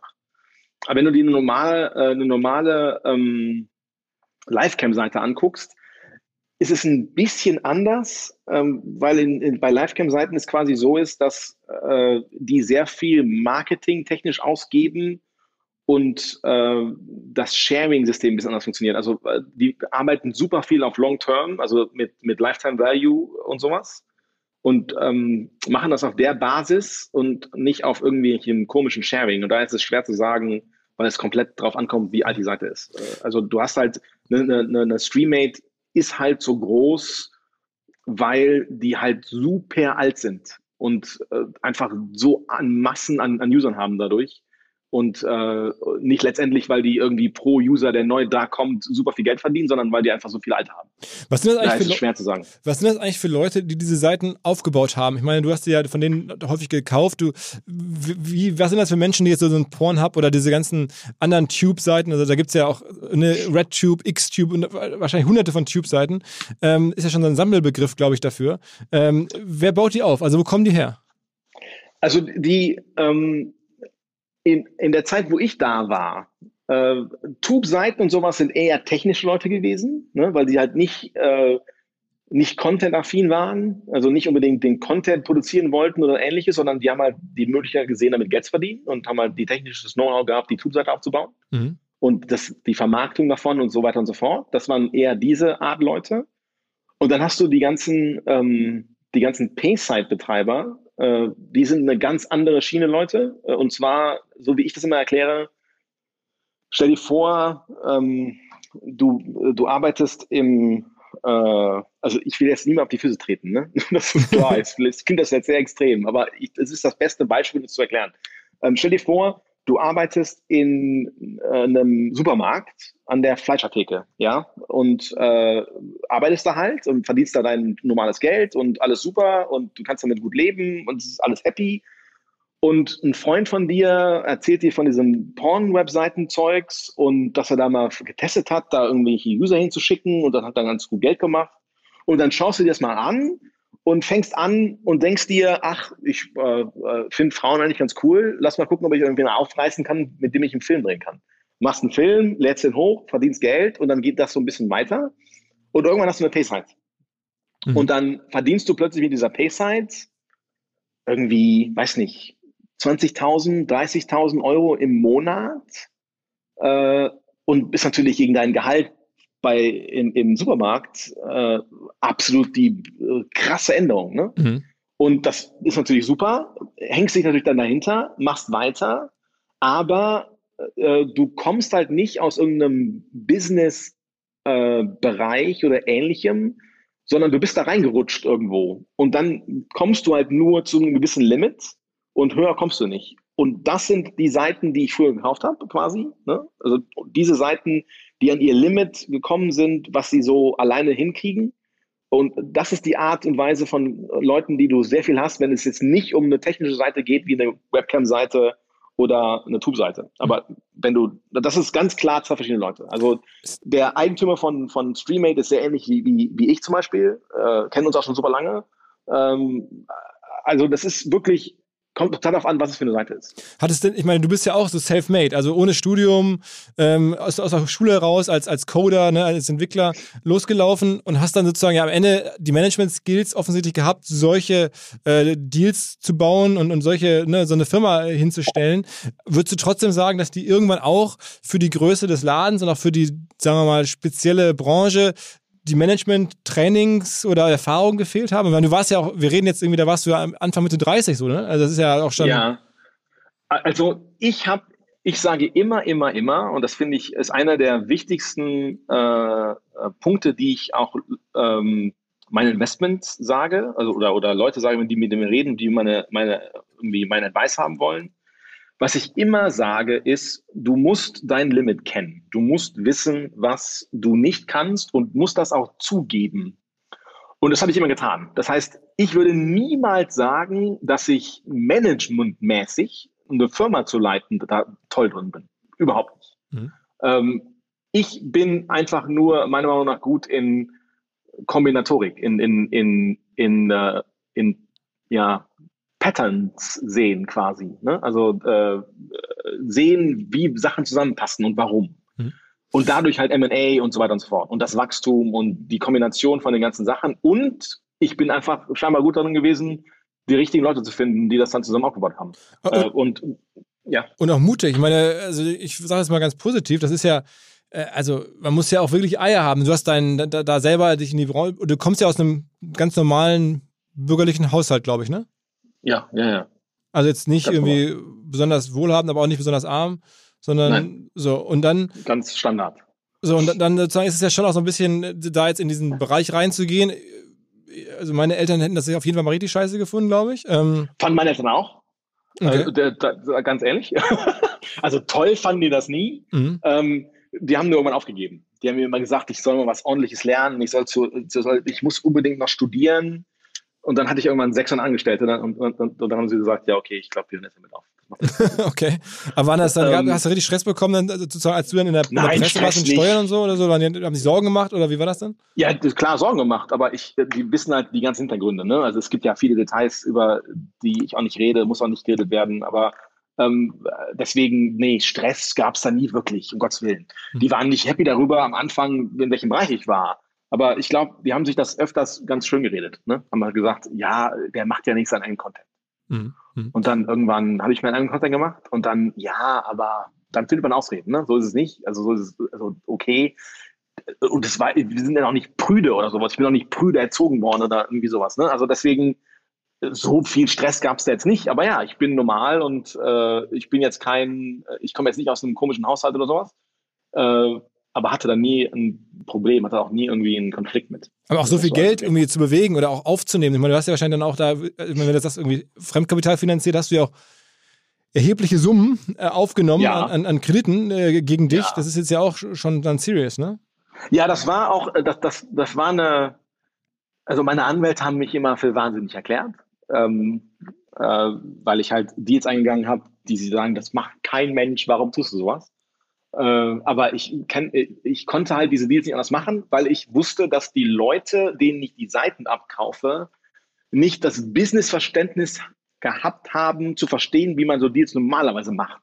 Die hätten die Deals halt auf dem normalen Weg nicht getan. Also normaler Weg heißt, so ganz, das Beispiel, was ich immer wieder nenne, äh, und was du auch sicherlich so ein bisschen ansprichst mit den Krediten und Risiko und sowas, was ich ja halt gesagt habe, ist, ähm, wenn ich einen Deal mache mit einem Payout an, an also mit einem Vendor Loan, mit, wo der quasi der, der mir die Seite verkauft, über Zeit bezahlt wird. Wenn ich einen der dieser Zahlungen nicht leisten kann, unter gewissen Umständen, dann wird der Deal rückabgewickelt. Und normalerweise, was bei sowas halt passiert, ist, dass wenn ich eine Seite kaufe für 10 Millionen, nur 5 Millionen bezahlt habe, und das dann nicht aufhöre zu bezahlen, dann wird diese Seite verkauft an den meistbietenden.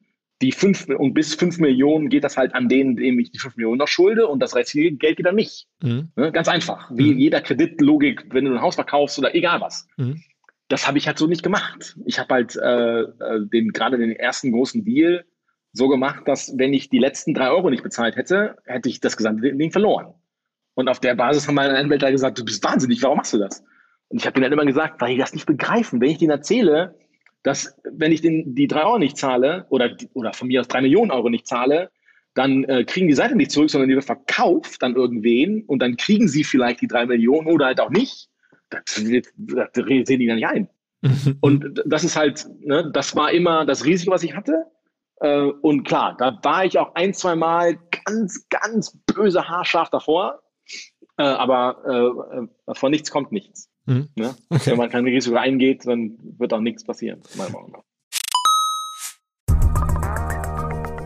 Ihr seid ja hoffentlich alle am 7. und 8. Mai beim OMR Festival in Hamburg mit dabei. Das freut dann nicht nur mich, sondern auch die Kolleginnen und Kollegen von Audi. Denn unser Partner Audi bietet dort die Möglichkeit, Audi und vor allen Dingen Elektromobilität zu erleben oder zu erfahren im wahrsten Sinne des Wortes. Ihr könnt dort den Audi Q6 e-tron, der Mitte März erst seine Weltpremiere gefeiert hat, dort kennenlernen. Ihr könnt Probefahrten machen, verschiedensten vollelektrischen Modellen wie dem Audi Q4 e-tron. All die Fahrzeuge sind vor Ort. Um das zu machen, benötigt ihr noch nicht mal, ganz leise, ein Ticket fürs Festival. Ihr könnt einfach unter audi.de slash umr schon vorab eine Probefahrt reservieren oder wenn ihr ein Ticket habt, dann könnt ihr zum Audi-Stand kommen in die Halle A4 und dort eine Probefahrt ausmachen. Jedenfalls kombiniert gerne eure Reise zum Festival nach Hamburg mit dem Erleben von Vorsprung durch Technik. Zurück zum Podcast was mir immer so bei den ganzen Zahlen, was ich so denke, ist, dass der Markt ja eigentlich immer noch irgendwie relativ klein ist. Also mir kommt das so vor, als man hört jetzt von den, von den MindGeek oder Manwin Umsätzen, ein ne, paar hundert Millionen, Wettbewerbe hast du gerade ein bisschen beschrieben, auch noch ein paar hundert Millionen, also reden wir von zwei, drei Milliarden. Ich hätte immer gedacht, so Porn online müsste mittlerweile ein, ein Multimilliardenmarkt sein, wo deutlich mehr passiert. Ähm, und bin überrascht, dass es da scheinbar nicht so ist. Ja, ich glaube, den überschätzen viele. Ähm, das hat aber, glaube ich, auch sehr viel mit so dem Image zu tun und mit ähm, was man sich so vorstellt. Aber es gibt halt auch nicht wirklich viele Firmen. Ne? Also wenn du dir wenn du dir Europa und Nordamerika anschaust, äh, das ist der Markt, von dem ich rede. Ne? Wir waren nie viel in Südamerika, da ist noch was ganz gut. Asien ist wieder was ganz anderes, der ist nochmal ungefähr genauso groß wie Nordamerika ähm, wenn nicht sogar größer. Äh, aber in dem Markt war ich nie, deswegen kann ich über den nicht, nicht wirklich reden. Ähm, aber ja, also das haben viele festgestellt, ähm, auch im, im, äh, in der Zeit, wo ich noch da war. Ähm, und gerade als ich mir die ganzen Firmen angeschaut habe, da habe ich das halt auch gemerkt. Ne? Wenn du dir 400 Firmen anschaust in dem Bereich und merkst, dass irgendwie 350 davon scheiße sind, ganz einfach, mhm. ist es halt äh, erschreckend, ne? wenn, wenn einem das auffällt.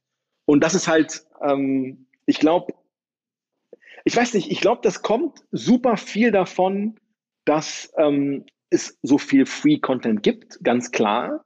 Und es gibt halt super wenige Player in dem Markt.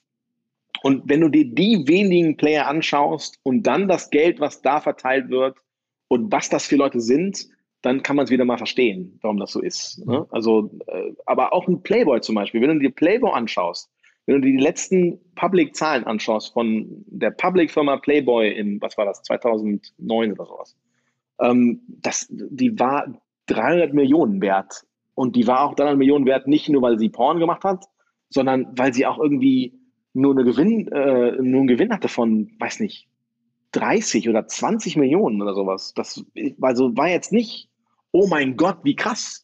Ne? Also es ist aber äh, umsatztechnisch ganz gut, Kosten waren abartig hoch und diese Firmen werden dann ausgenommen, ne? weil halt äh, es alles Grauzone ist oder als Grauzone bewertet wird. Banken arbeiten nicht damit, die können halt auch nicht größer werden. Ne? Also es geht halt, du kriegst halt, du kriegst halt quasi keinen Kredit, du hast Probleme, Bankkonten zu behalten, du hast Probleme, irgendwelche sinnvollen Deals zu machen und du wirst halt links und rechts ausgenommen. Und wenn du dann überlegst, auch noch, was zählt denn alles dazu? An wirklichem Umsatz in dem Bereich. Online ist natürlich relativ einfach, ne? aber wenn du ein bisschen zehn Jahre zurückgehst zum Beispiel und dir überlegst, das meiste war im TV. Ja, wenn du dir Nordamerika anguckst, die ganzen Pay-TV-Channels, die es da so gab, okay, dann hat ähm, äh, Playboy damit vielleicht 150 Millionen verdient, umsatzmäßig im Jahr. Mhm. Aber das, die haben 9% oder 12% des Umsatzes bekommen von DirecTV und so weiter und so fort. Den Rest haben sie sich alle eingesteckt. Warum? Weil DirecTV gesagt hat, Leute, ihr seid Porn, wir geben euch einfach nichts und sucht doch jemand anderen. Und du hast halt keinen gefunden. Mhm. Ne? Das heißt, super viele Medienfirmen haben damit abartiges Geld verdient in der Zeit. Und die haben, glaube ich, super viel verloren und nicht wirklich die Pornbranche selber. Ne? Okay. Also die haben erheblich mehr verloren als andere. Und da, wenn du die dazu zählst, dann kommst du auf Umsätze, die wieder ganz anders sind. Okay. Okay.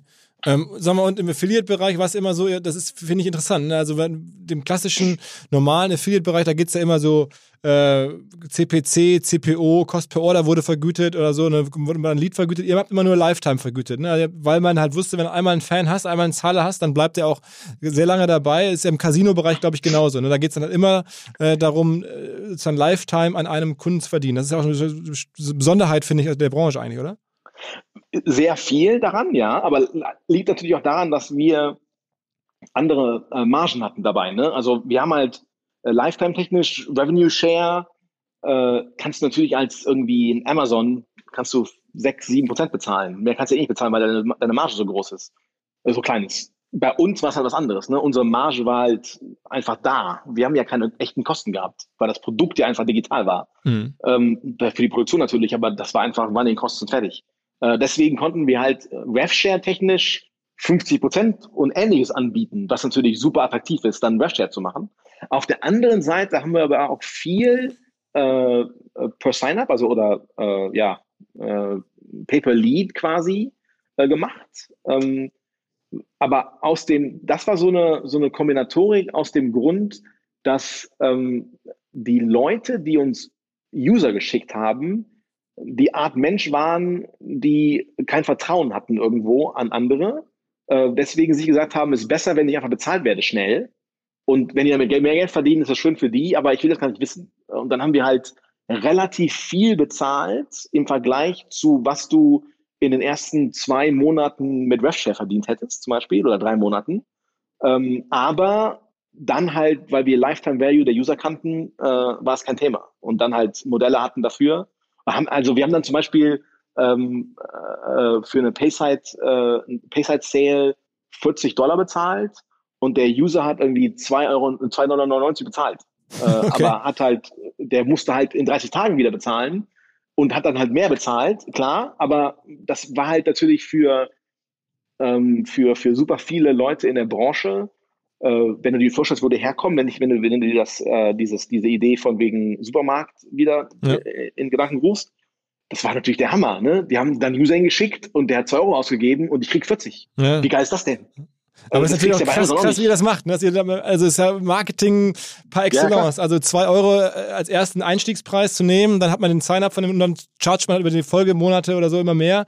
Und so genau. muss man deswegen auch, okay, da muss man halt, um, um fair vergüten zu können. Ah, okay, verstehe ich. Ähm, ne? Und das ist halt diese Kombination. Ähm, äh, wo haben denn dann teilweise eure, also eure Affiliates, also die Leute, die euch die Nutzer geschickt haben, wo haben denn die den Traffic hergeholt? Also ich habe verstanden, die, die Amateure selber ähm, holen aus ihrem Umfeld oder ihrem Netzwerk, promoten sich sozusagen lokal in den Städten, kennt man ja auch irgendwie Polizeieinsatz, Porno, Sternchen X irgendwie und dann ist es dann in der Lokalpresse und dann kommen darüber irgendwie neue Fans und so, also da gibt es ja tausend Modelle. Ähm, aber äh, wie haben denn eure Affiliates, die jetzt also nicht Amateure selber waren, wie haben denn die euch oder wo kam denn deren äh, Traffic her? Grundsätzlich durch kostenlose Seiten. Ne? Also auch, auch ganz andere, und, und Suchmaschinen und also das ist, also mhm. das ist die Sache. Mir wird immer nachgeredet, dass ich ja alles kostenlos gemacht habe.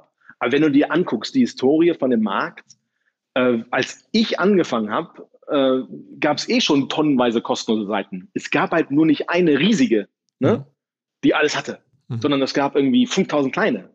Und die gibt es auch heute noch, 10.000, mhm. 20.000. Die meisten Seiten die du, äh, die es gibt ähm, im Pornbereich, sind kostenlose, irgendwelche kostenlose Microsites, die für Marketing benutzt werden. Also die einfach nur zur Traffic-Generierung benutzt werden, über Suchmaschinen oder, oder anderem und, und so halt Geld verdienen. Und die großen Affiliates, das waren alles irgendwelche Netzwerke, also irgendwelche Review-Seiten zum Beispiel, davon hast du relativ viele, dann hast du ähm, also die, die alten Tube-Seiten von früher, die angef also die nicht Tube-Seiten waren, sondern bevor es die gab, das waren halt Linklisten, so wie Yahoo quasi, ne?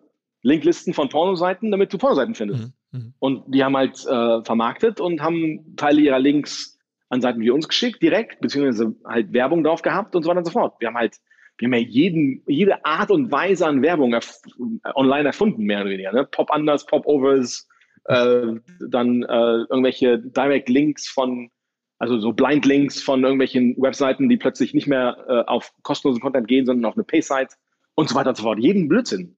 Äh, das ist äh, alles klar. Das kommt alles von uns.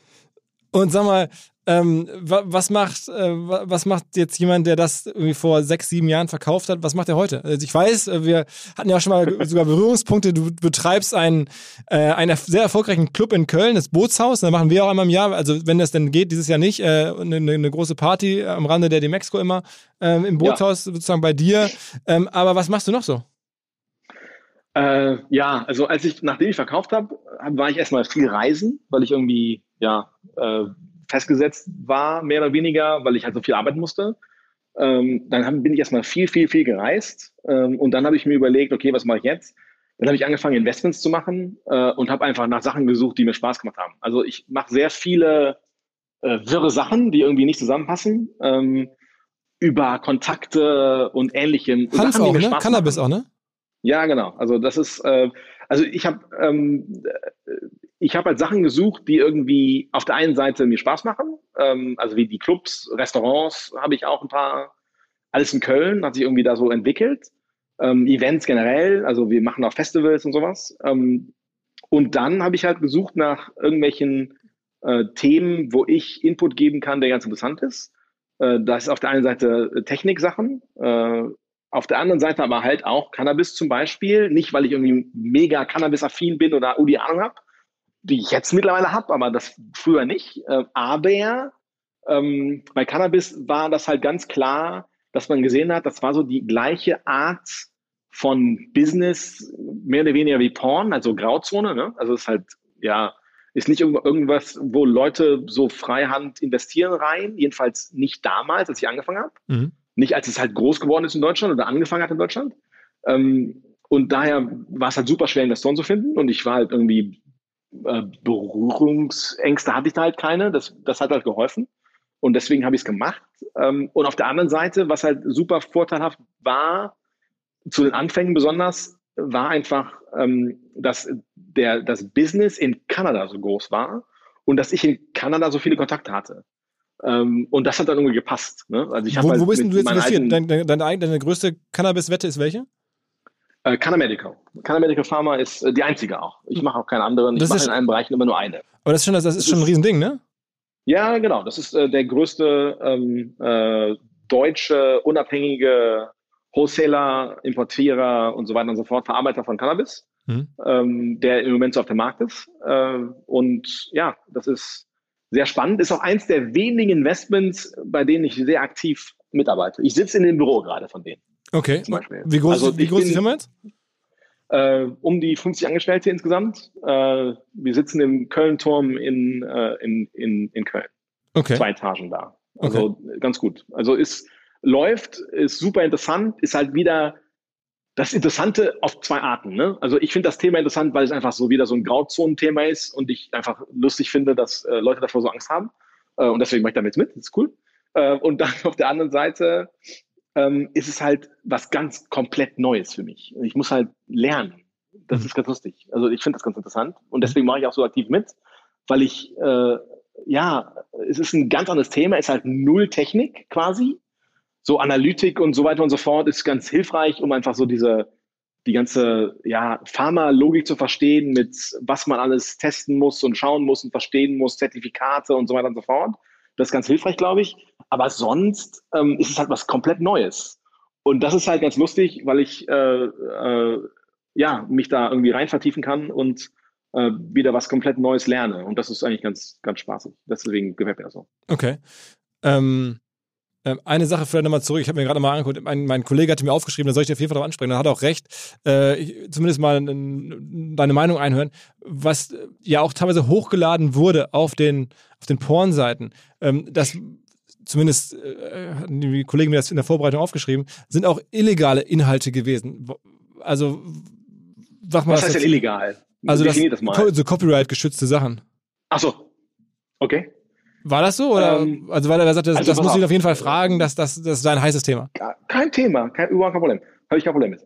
Ähm, pass auf, das allererste, was ich gemacht habe, nachdem ich äh, Mainzer gekauft habe, ist, äh, also quasi in der ersten Woche, nachdem der Deal geclosed ist, ist, dass ich äh, meinem Head Legal gesagt habe, ich will äh, mit Anwälten sprechen, die mir erklären, warum das gerade alles funktioniert, was wir hier machen. Also das, nachdem ich gekauft habe, nicht davor. Das ist ein bisschen besteuert, aber ähm, habe mit Anwälten gesprochen, äh, habe mit denen mir das erklären lassen, woher diese Logik kommt. Mhm. Und die Logik ist relativ banal.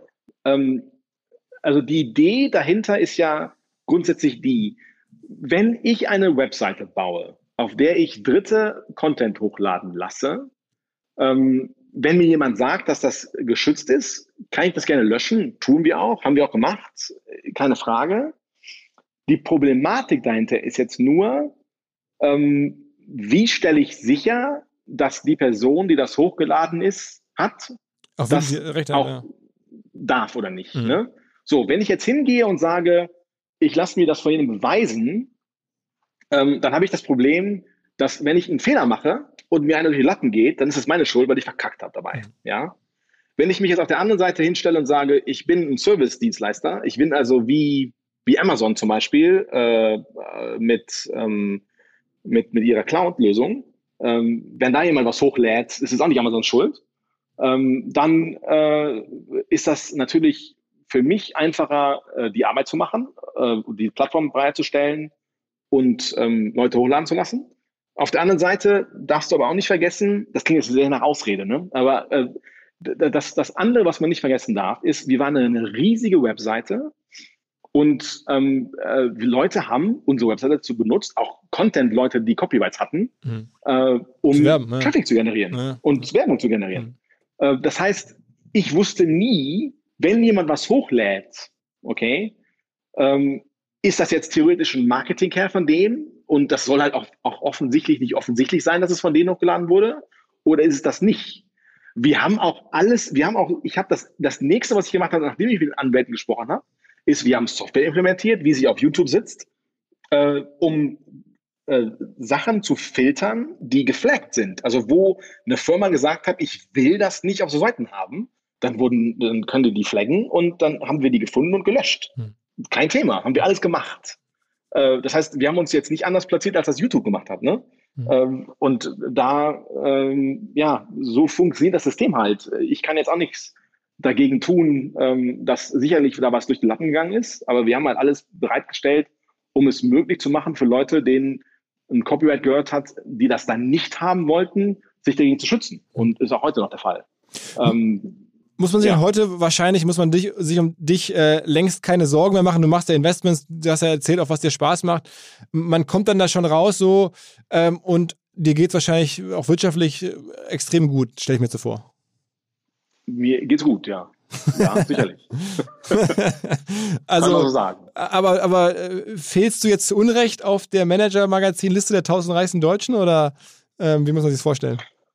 Äh, ich, mir ist das relativ egal, ob ich da drauf bin oder nicht. Ich weiß auch nicht, wie die äh, sich entscheiden, da jemand drauf zu oder da, da jemand drauf Die machen immer so Schätzungen. Und die Schätzungen sind immer so, also ich gucke mir die immer gerne an. Ähm, auch einige hatte ich davon schon im Podcast, deswegen bin ich immer neugierig.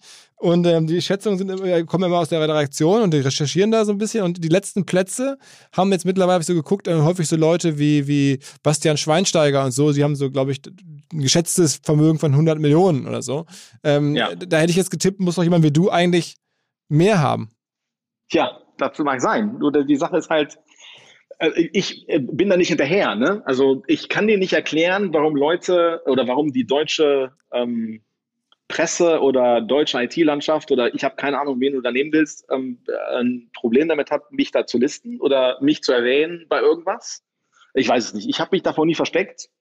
Ähm, ich weiß, ich kann mir das auch nicht, also ich kann mir das nur erklären, dass die Leute sich irgendwie aus irgendeinem komischen Grund daran äh, schämen oder, oder stören, in welchem Bereich ich war. Ne? Mhm. Klar, mag sein, aber warum das so ist, das ist alles sehr okay, also ja, ich wollte ja nur mal ein Gefühl dafür kriegen. Ähm, aber das heißt, du lebst in Köln, machst Investments, hast, glaube ich, immer, ne, auch ein Portfolio, kann man sich angucken, eine, eine, Website, wo du so ein bisschen zeigst, was du alles so an, an, an Firmen sozusagen äh, äh, ne, investiert bist. Ja, ich mache, ich mache, ich mach, also ich bin nicht in Köln, ich bin in Brüssel.